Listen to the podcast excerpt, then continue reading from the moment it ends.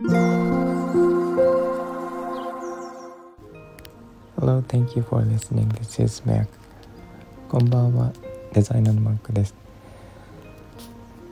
えっと、今日は、昨日、今日で、えっと、マルシェに出店しておりまして、昨日と今日で場所が違うんですが、今日はミュゼマルシェといって、えっと、甲府市にある、えー、山梨山梨県立美術館の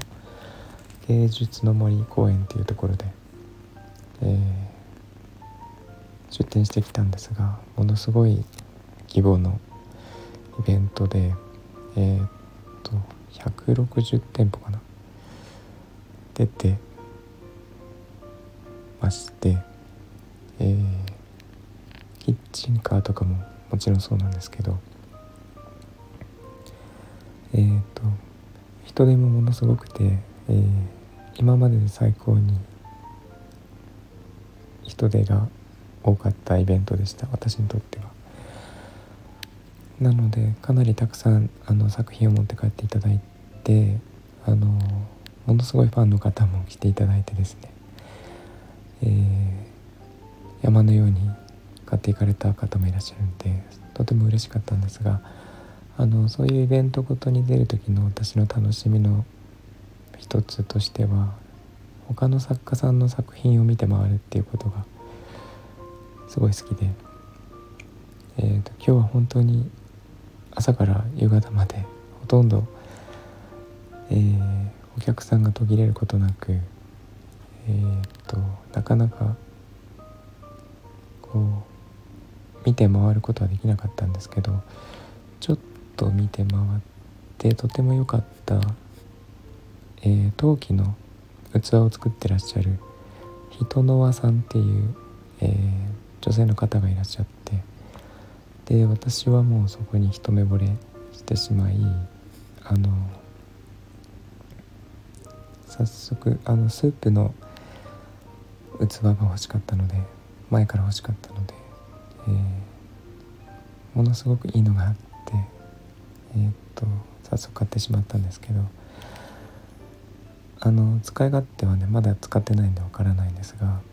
あの手に取った感じはすごい良さそうなのと色とか艶とか形とか大きさ重さとかはもちろんいいんですが私がなんか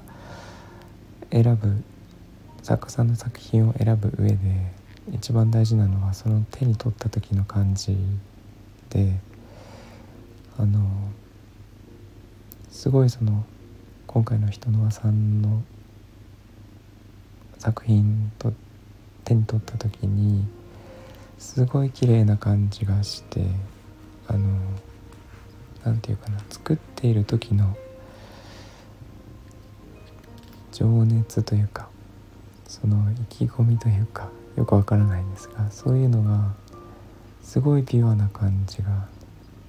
してでそれが作風にも出てるのかなって思うような感じが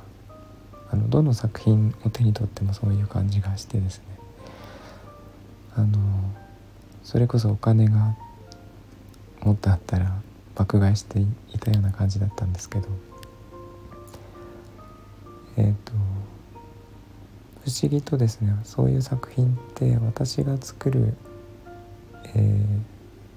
ー、アートと並べてもなんかなんていうかなしっくりくるというか隣同士でこう良さを打ち消し合わないっていうような感じになるんですね。なんでかわからないんですけど、まあ、感性が似てるからっていうのもあるかもしれないんですけど。で私はあの何度かちょっとお伝えしてるんですがお店を出すことになってでえっ、ー、と来月引っ越しをするんですが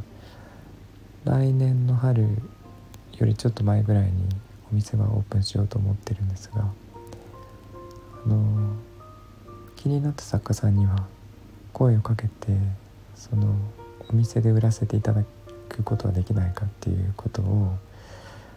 話せるようになってそれがすごい良かったなと思う点の一つでもあるんですけど、えーと、お店にあの置いていただくことになると自分の作品と並べることができるのですごい何て言うかな。自分の所有物としてじゃだけじゃなくてお客さんに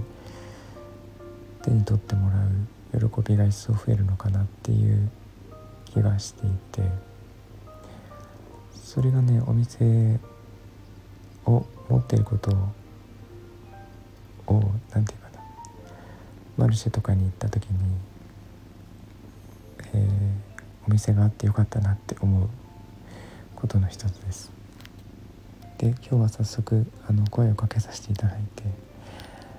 えー、実はお店を持つんですが、え